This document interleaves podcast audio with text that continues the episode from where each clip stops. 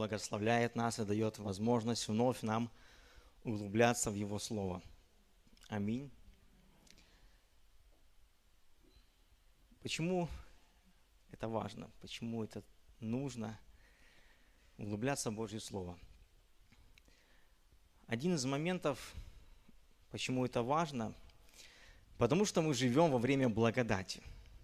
И казалось бы, при чем здесь благодать? Потому что самое распространенное значение слова благодать – это незаслуженная милость. А значит, Бог благословит, Бог помилует. А вот не так, точнее не совсем так.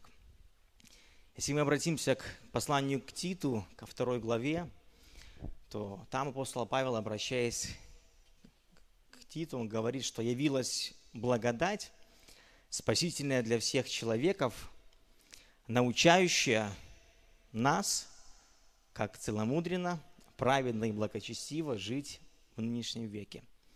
Благодать научающая. Если мы посмотрим на это слово в оригинале, то оно подразумевает коррекцию, дисциплину. И это не совсем то, что для нас привычно. Просто по милости, просто быстрым шагом в небесную обитель проявление Божьей благодати каждому из нас – это то, что мы имеем Слово Божье, которое нас сегодня направляет, корректирует и помогает нам жить сегодня, в 21 веке, сталкиваясь с теми вызовами, которые возникают у нас лично и в целом том обществе, в котором мы живем. Потому то, что мы делаем, оно важно, и это привилегия у Церкви Христова, да и у каждого в этом мире вникать в Божье Слово. Аминь. Потому обратимся к Евангелию от Матфея, к 20 главе. Мы прочитаем вместе с 20 стиха. Тогда приступила к нему мать сыновей Зеведеевых, сыновьями своими, кланяясь и чего-то прося у него. Он сказал ей, «Чего ты хочешь?» Она говорит ему, «Скажи, чтобы сии два сына мои сели у тебя один по правую сторону, а другой по левую в царстве твоем». Иисус сказал в ответ, «Не знаете, чего просите? Можете ли пить чашу, которую я буду пить, или креститься крещением, которым я крещусь?» Они говорят ему, «Можем». И говорит им, «Чашу мою будете пить, и крещением, которым я крещусь, будете креститься, но дать сесть у меня по правую сторону или по левую не от меня зависит, но кому уготовано отцом моим». Услышав сие, прочие десять учеников вознегодовали на двух братьев. Иисус же, подозвав их, сказал, «Вы знаете, что князья народов господствуют над ними, и вельможи властвуют ими. Но между вами да не будет так. А кто хочет между вами быть большим, да будет вам слугою. И кто хочет между вами быть первым, да будет вам рабом. Так как Сын Человеческий не для того пришел, чтобы Ему послужили, но чтобы послужить и отдать душу свою для искупления многих. Аминь. Бог в своем удивительном плане спасения всего человечества не ограничился только пришествием своим на землю. Он собрал вокруг себя людей, которым доверил власть, дал власть. Это были 12 учеников, потом более широкий круг людей. Это были люди, которые были активно впоследствии вовлечены в служению этому миру. И мы также являемся теми людьми, которые продолжаем то дело, которое начала церковь, мы несем Евангелие, мы служим друг другу, служим этому миру – и все начиналось вот с этой группы людей, состоящей из 12 человек. И эта группа людей, это были люди, у которых были свои желания, свои представления о мире, свои амбиции, и некоторые из амбиций проявились в этой истории. Кто-то уже начал думать наперед, туда, дальше, что же будет там, и решили договориться. Мама, имея доброе намерение, решила походатайствовать о том, чтобы сыновья они заняли довольно почетные места там, в Небесном Царстве. И возник конфликт в конечном итоге. Мы читаем, что ученики, оставшиеся 10, они вознегодовали. Они не поняли, почему эти двое должны быть выше. И вот эта история, она показывает нам, что служение Богу, оно напрямую связано с нашей человечностью. Оно связано с тем, что у нас есть свое понимание вещей, свое понимание даже служения Богу. Эти, люди уже смотрели туда вперед.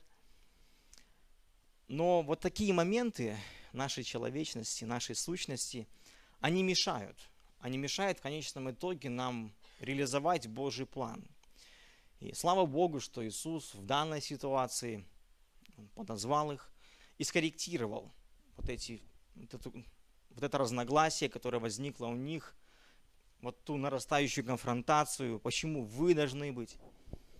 Но сегодня, наблюдая за нами, за Церковью Христовой, мы можем заметить, что служа этому миру, служа друг другу, мы все так же сталкиваемся с тем, что у нас возникают проблемы или препятствия к тому, чтобы служить друг другу и служить этому миру.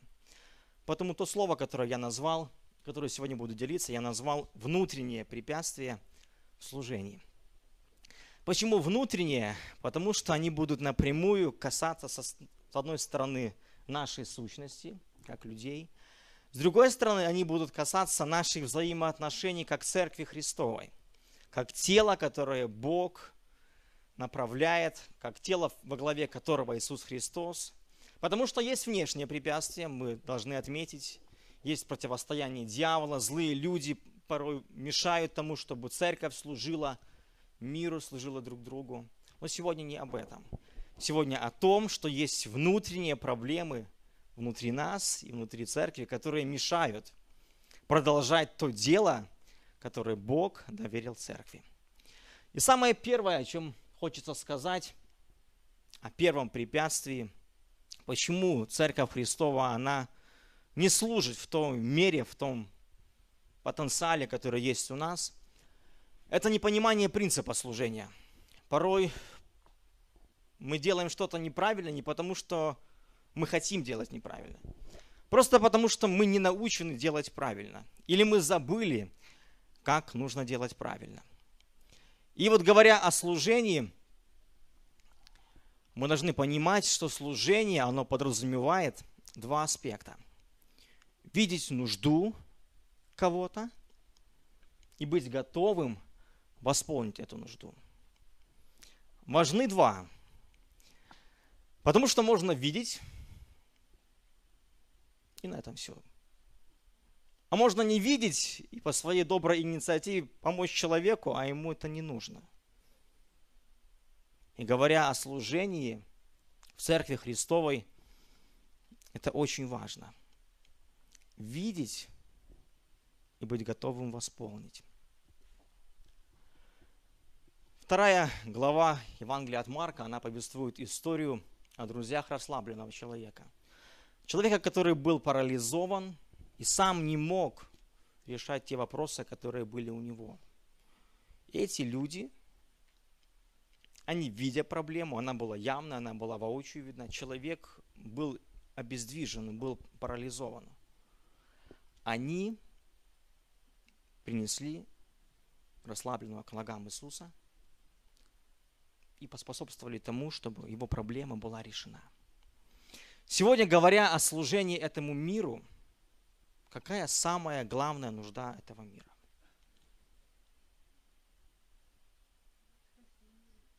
Прежде всего, чтобы люди узнали добрую весть, благую весть, чтобы люди осознали свою греховность с одной стороны, с другой стороны узнали безмерность Божьей любви. Самая главная нужда. И не вдаваясь в сути призвания мы в эти дни стараемся говорить и напоминать всем нам, что этот мир, он нуждается в Боге.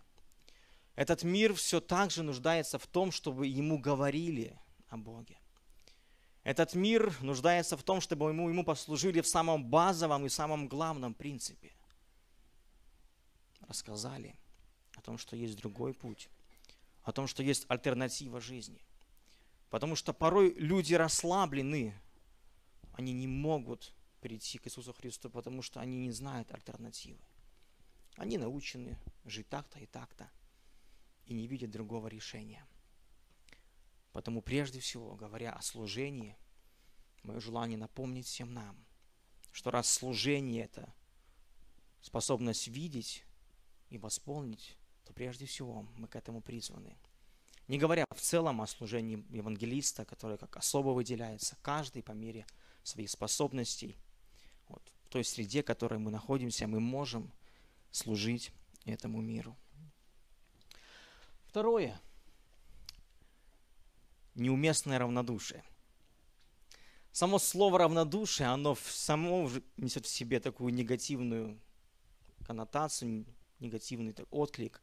А неуместное, я целенаправленно употребил такое словосочетание, потому что для церкви – это неуместно, братья и сестры. Церковь Христова, она изначально была сотворена для того, чтобы занимать активную позицию. А Церковь Христова – это организм, который должен оказывать влияние на этот мир. Пятая глава Евангелия от Матфея, она говорит о том, кем является церковь. Это свет и это соль. И оба явления, они занимают такую активную функцию. Свет, он рассеивает тьму, соль, она осоляет ту среду, в которой она находится. Потому равнодушие, оно неприемлемо для Церкви Христовой. И Христос, обращаясь к церкви Владикии, в третьей главе книги Откровения, он очень негативно отнесся к их равнодушию говорит о том, что ты не, теп, ты не горяч и не холоден, но ты тепло. И если мы прочитаем более точно перевод, то я изрыгну тебя. То есть мне противно твое положение. Потому Христо, Христова Церковь, она призвана к тому, чтобы не быть равнодушной, но видеть нужду именно нежелание видеть нужду и, проявля... и является элементом проявления равнодушия. Евангелие от Луки, 10, да, Иакова, 4 глава, 17 стих, он повествует о том, что грех. Грех видеть и не делать. Зачастую мы, говоря о грехе, мы говорим о том, что вот в явном противоречие находится с Божьим Словом. Блуд, прелюбодеяние, кража, обида, зависть и прочие негативные моменты. Но апостол Иаков, он подмечает другую сторону. Бездействие. В явном моменте, когда мы можем действовать, оно равносильно греху. Евангелие от Луки, 10 глава, она хорошо показывает момент, как два человека, они были бездейственными. Притча о добром самарянине повествует о том, что был левит и священник, которые увидели нужду. Они увидели человека, который изранен, избит, но в силу своих убеждений, в силу определенных устоев, в которых они жили, они поступили с тем, чтобы восполнить нужду человека. И прошли мимо. И был третий самарянин, который послужил тому человеку, который оказался в реальной проблеме, оказался в реальной нужде. И интересно, мы можем подметить, чем же он послужил. Он послужил своим временем, потому что это требовало времени, чтобы взять этого человека, посадить на осла. Он посадил своим, послужил своими ресурсами, своей машиной, своим ослом, и он послужил своими финансами. Он, когда отъезжал, оставил хозяину гостиницы деньги и сказал, я уезжаю, но вот финансы. И вот направления, в которых мы можем служить. Время, ресурсы и финансы. Говоря о финансах, просто удивительно, что порой финансы могут служить там или могут служить так, что даже вне нашего присутствия там они могут восполнить чью-то нужду.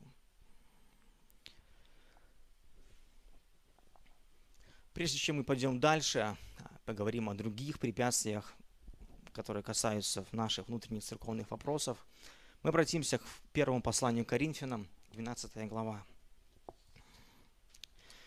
Итак, читаем такие слова. «Ибо все мы одним духом крестились в одно тело, иудеи или елены, рабы или свободные, и все напоены одним духом. Тело же не из одного члена, но из многих. Если нога скажет, я не принадлежу к телу, потому что я не рука, то уже ли она потому не принадлежит к телу? Или ухо скажет, я не принадлежу к телу, потому что я не глаз, то неужели оно потому не принадлежит к телу? Если все тело глаз, то где слух? Если все слух, то где обоняние? Но Бог расположит члены, каждый в составе тела, как ему было угодно. А если бы мы, если бы все были один член, то где бы было тело? Но теперь членов много, а тело одно. Не может глаз сказать руке, ты мне не надобна, или также голова ногам, вы мне не нужны. Напротив, члены тела – которые кажутся слабейшими, гораздо нужнее, которые нам, и которые нам кажутся менее благородными в теле, а тех более прилагаем попечение. Аминь. Хороший образ, хороший пример, который понятен каждому из нас, потому что тело – это то, в чем мы находимся. И апостол Павел отмечает проблемы, которые могут возникать в теле – Прежде чем мы поговорим об этих проблемах, я отмечу еще три направления, в которых мы можем двигаться. Если мы посмотрим Первоапостольскую церковь, то Первоапостольская церковь, служа друг другу, она служила в трех направлениях. Конечно же, они молились, служили друг другу, было учение, они пребывали в Слове. Это первое направление где Церковь Христова, она назидает друг друга. Второе – общение. Первая апостольская церковь, она общалась, и это наши душевные связи. Это третье направление, в котором мы можем служить. И третье – материальная сфера. Церковь Христова, Христова уделяла каждому по нужде, которая была у людей. И каждый занимался своим делом. И апостолы подметили, что им первостепеннее их задача – заниматься служением слова, и были назначены помощники, диаконы, которые занимались другим служением. И вот, говоря о теле, мы можем заметить, что когда у каждого своя функция в теле Христовом, то порой возникает заниженное отношение к своему служению или ложное смирение. Почему ложное? Потому что смирение – это трез, трезвое или здравое или объективное отношение к себе, а не ущемление себя и такое порабощение, что я такой жалкий и несчастный. Все, о чем я сказал пару секунд назад, это ложное смирение. И когда мы говорим о Церкви Христовой, зачастую выполняя отличную функцию в теле Христовом от той, которая у моего брата или сестры, мы считаем, что наша функция, она не такая важная, не такая ценная. Вот у него, у него да, вот он. И это вторит тем словам, которые сказал, оставил апостол Павел, когда тело рассуждает о себе и говорит, я не принадлежу к телу, потому что я не рука. Порой мы так думаем о себе, братья и сестры, и это мешает – тому, чтобы тело Христово, оно функционировало в полном объеме, в полном потенциале, который есть. Из-за того, что мы пренебрегаем тем, к чему нас зовет Господь. Мы считаем, что то, к чему нас зовет Господь, нас к этому не зовет Господь, мы думаем. Или мы считаем, что то, к чему нас зовет Господь, оно не так важно и необходимо в теле Христова. В эти дни мы делаем призывы в разных сферах нашей поместной церкви о том, что развивалось служение раздавания, раздаятелей, говорим о службе порядка, хоре, других моментах. И кому-то может показаться, да как кто же я? Вот он, он бы точно бы смог. Вот у него явно виден потенциал, или она. Но, братья и сестры, чтобы быть удостоверенным, нужно попробовать. Чтобы понять, что вы действительно не рука, нужно попробовать сделать то, что делает рука. В хорошем смысле этого слова. Потому мы и говорим, давайте пробовать, давайте проявлять инициативу. Давайте не быть бездейственными. Говоря о бездействии, мне нравится фраза одного человека, который сказал, для того, чтобы зло восторжествовало, необходимо, чтобы хорошие люди продолжали бездействовать. И это касается также наших внутри, внутрицерковных вопросов. Порой наши внутри, внутрицерковные вопросы не восполняются именно потому, что кто-то из нас бездействует или считает, что он не может ничем помочь. Он не может ничто сделать ради того, чтобы Церковь Христова, она лучше функционировала.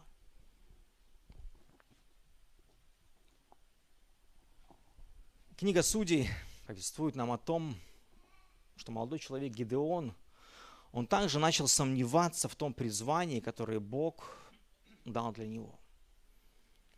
Он посчитал себя малым, никчемным, где-то бесполезным. И эта история, она показывает, с одной стороны, нашу слабость, с другой стороны, она показывает заинтересованность Бога в том, чтобы мы вошли в Божий план. Потому что Гидеон в своей простоте, он сказал, Господь, если это ты, давай раскинем шерстью. Один раз, другой раз. И потому, братья и сестры, Бог, Он не такой. Он не будет бить по рукам и говорить, ты попробовал, у тебя не получилось, так тебе и надо. Или Бог, видя нашу где-то робость, но при этом желание удостовериться в Его Божьей воле, Он не будет молчать. Если мы будем стараться, если мы будем внутри себя иметь желание войти в Божий план, Он поспособствует, будь то напрямую, будь то через других людей, которые видят наши способности и таланты. И порой нам нужно подмечать и говорить, знаешь, вот было бы здорово, если бы ты занялся бы, попробовал бы вот это и вот это. Мне кажется, у тебя бы получилось. И кто знает, быть может, именно вас Бог берет, Бог берет в удел, чтобы кто-то вошел в то служение, которому зовет Господь. Четвертое. Завышенное отношение к своему служению.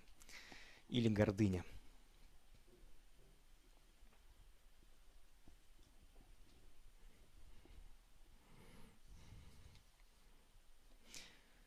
Гордыня – это поведение, сопровождаемое эгоизмом, самопревознесением и зачастую возвышением за счет принижения окружающих.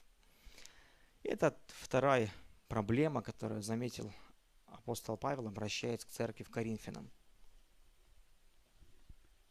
Глаз может сказать в руке, ты мне не надобно.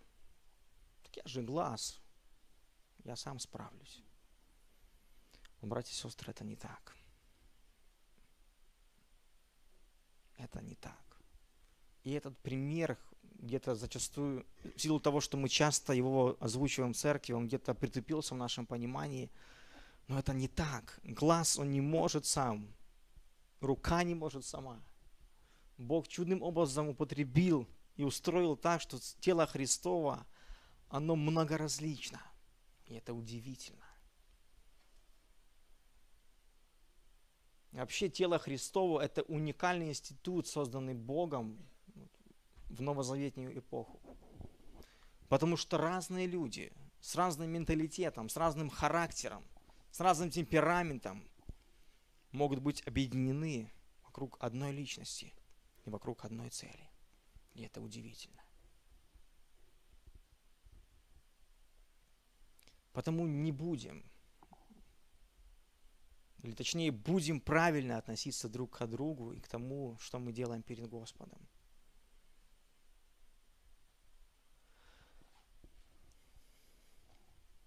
Наглядная притча о фарисее и о мытаре. И что говорил фарисей? Он говорил о том, что он хороший человек. Он говорил о том, что он постится, дает десятину и так далее, и так далее – Говорил ли он правду? Думаю, что да. И если бы он остановился, перечисляя объективную оценку себя, думаю, что все было бы нормально. Но была небольшая ремарка. Но не такой, как этот мытарь. И это просто перечеркнуло те слова, которые были сказаны ранее. Пусть Бог сохранит нас, потому что наша человеческая натура, она такова. И порой люди говорят о том, хочешь узнать, какой человек на самом деле, посмотри, как он себя ведет при успехе. У кого-то что-то на самом деле очень хорошо получается. Бог так устроил и определил, что у него не два таланта, а десять талантов. Бог так определил. Не человек такой даровитый, талантливый. Бог уделил каждому по своей воле. И хочется, чтобы мы бдили за самим собой.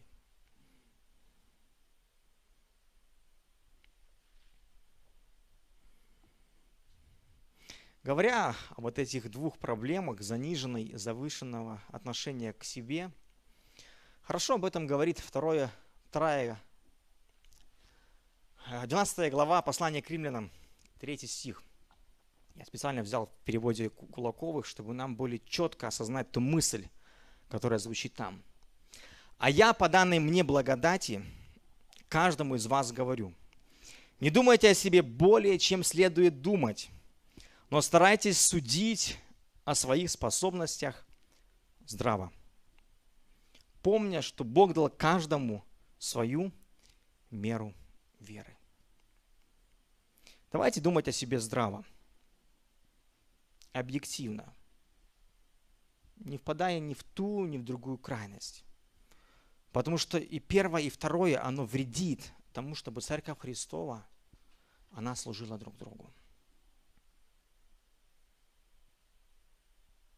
не нужно выбирать между двумя золами, иметь такое приниженное отношение к своему служению. И напротив, пусть Бог благословит и даст нам понимание, откровение, чуткости в этих вопросах.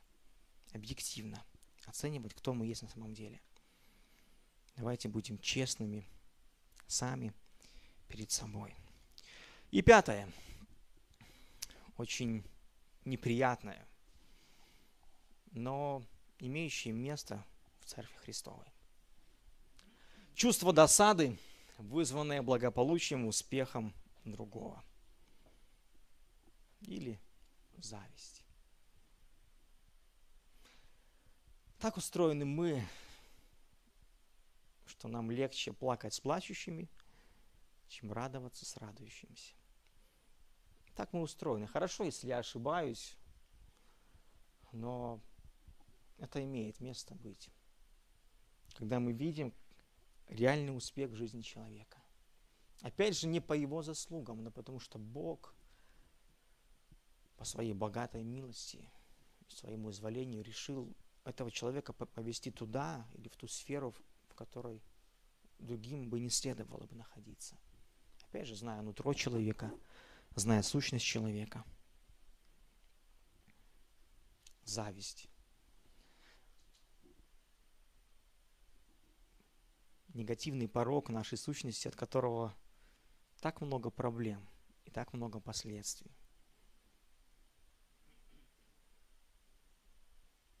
Возвращаясь к истории, с которой мы начали, она тоже является проявлением зависти – 10 человек подумали, хм, а почему эти двое должны быть лучше, чем мы? Почему именно эти двое, брата, должны быть выше, чем мы?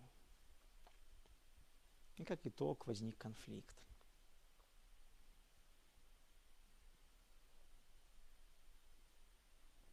Библия полна примеров вот этого негативного проявления.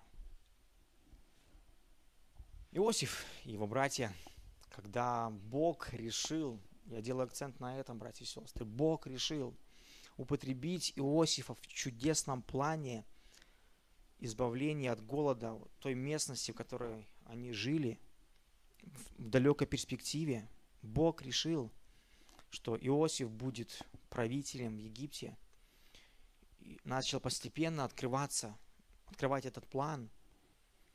Этот план вызвал зависть и непонимание, как это самый младший из нас, еще даже тогда и не было, скорее всего, Вениамина, а даже если был, все равно это, это были младшие, и как это младший будет впереди нас. Это, воз, это вызвало в них зависть, и зависть сыграла, с одной стороны, мы можем говорить о том, что где-то это было Божье провидение. С другой стороны, то, что пережил Иосиф, мы никому не пожелаем. Предательство братьев, клевета супруги Патифара, забывчивость людей, которых, которым он помог – Все началось с того, что зависть проникла в сердце братьев. Давид и Саул. Когда Бог увидел испорченность сердца Саула, он помазал Давида, и после помазания явный успех начал приходить в жизнь Давида. Не просто Давид это видел, люди видели это и говорили, что Саул победил тысячи, а Давид десятки тысяч. И этот успех он снова вызвал в Сауле зависть, подозрение и желание убрать конкурента. И последний пример – Иисус и фарисей. Авторы Евангелия подмечают, что предали его к смерти из зависти. Иисус имел определенный успех среди людей. Толпы людей окружали его. он оказывал влияние на то общество, в котором находился. И зависть, зависть привела к тому, что предали. Эти примеры, они пусть побудят нас задуматься к тому, что зависть к ни, к ни к чему хорошему не приводит.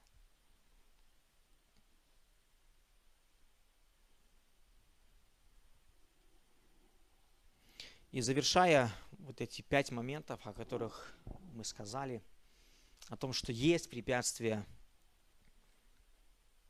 для того, чтобы Церковь Христова служила друг другу, хочу, чтобы мы глянули одно видео. Оно очень иллюстрирует хорошо, как же мы важны друг другу.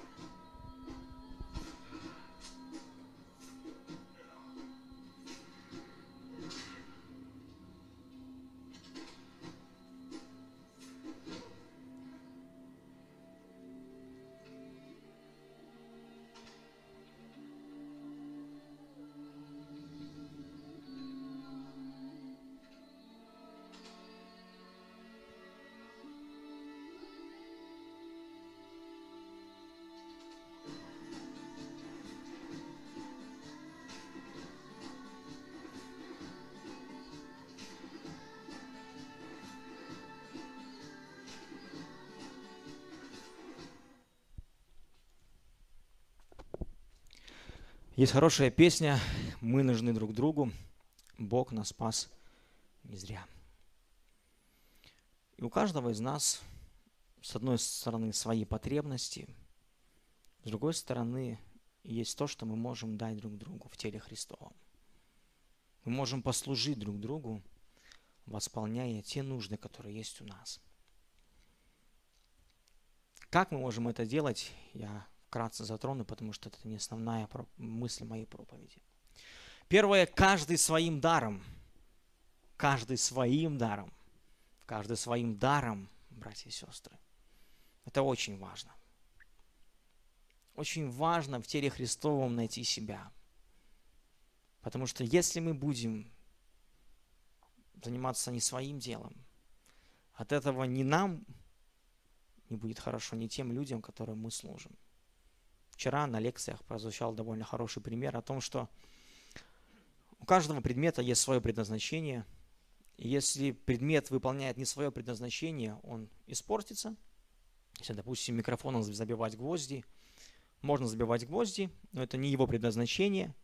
Рано или поздно микрофон сломается, ну и гвозди не будут забиты в должном мере, в которой должны. Каждый своим даром. И кому-то, попробовав те или иные направления в служении, стоит осознать, что это, это не ваше призвание. Это не то, что вам нужно заниматься, потому что это и во вред вам, и во вред Церкви Христовой. 1 Петра 4.10. Служите друг другу тем даром, какой получил, как добрые домостроители многоразличной благодати Божьей. Бог называет нас домостроителями. И хорошо, когда домостроители, они, каждый занимается своим делом. Сложно, возможно, но сложно дом построить одному. Лучше, когда одни люди закладывают фундамент, другие сооружают стены, третьи ставят крышу, кровли занимаются, четвертые занимаются внутренней отделкой и так далее, и так далее. Бог видит каждому из нас строителей многоразличной благодати Божьей. Значит, что каждый из нас может поспособствовать тому, чтобы Церковь Христова реализовала тот потенциал, который есть у нее. Второе, здравая оценка самих себя. Это то, о чем я говорил уже. Это очень важно. Очень важно, я повторюсь, что одна и вторая крайность, они негативно влияют на тело Христова. Филиппийцам 2.3 говорит о том, что нам нужно ничего не делать по любопрению или тщеславию, но по смиренному мудрию, почитая один другого высшим себя. Пусть так и будет, пусть Бог поможет нам осознавать, что сам Иисус, Он пришел в этот мир не ради того, чтобы Ему послужили, а чтобы послужить и отдать душу для искупления многих. И третье, служить в любви. Потому что если мы будем делать все без любви, мы можем, можем восполнить чьи-то нужды, но мы можем более качественнее, более точно и конкретно послужить друг другу и этому миру, если будем делать это с любовью. Все да будет у вас любовью, говорит апостол Иоанн. Что, что значит все? То и значит, братья и сестры. Все. Потому, говоря о нас, мне хочется помолиться. Помолиться о том, чтобы Бог, Он давал нам мудрости. Он давал нам чувствительности к Его голосу, чтобы мы понимали, что мы можем поменять в нас и в чем мы можем подрасти. Я верю, что мы в силах это.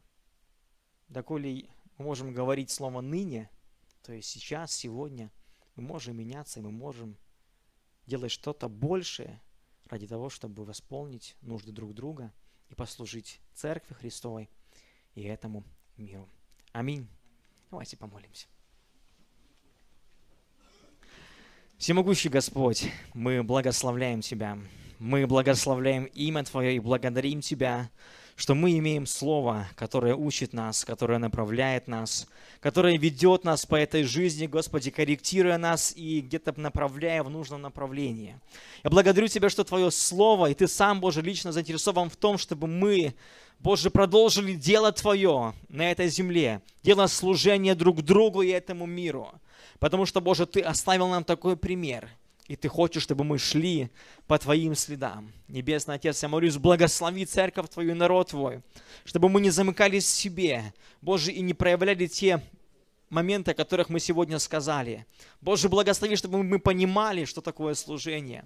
Мы имели правильное отношение к служению, Господь мой, и к тому, к чему мы призваны, Господь. Сохрани от зависти, Господь, и от лукавых подозрений во имя Иисуса Христа.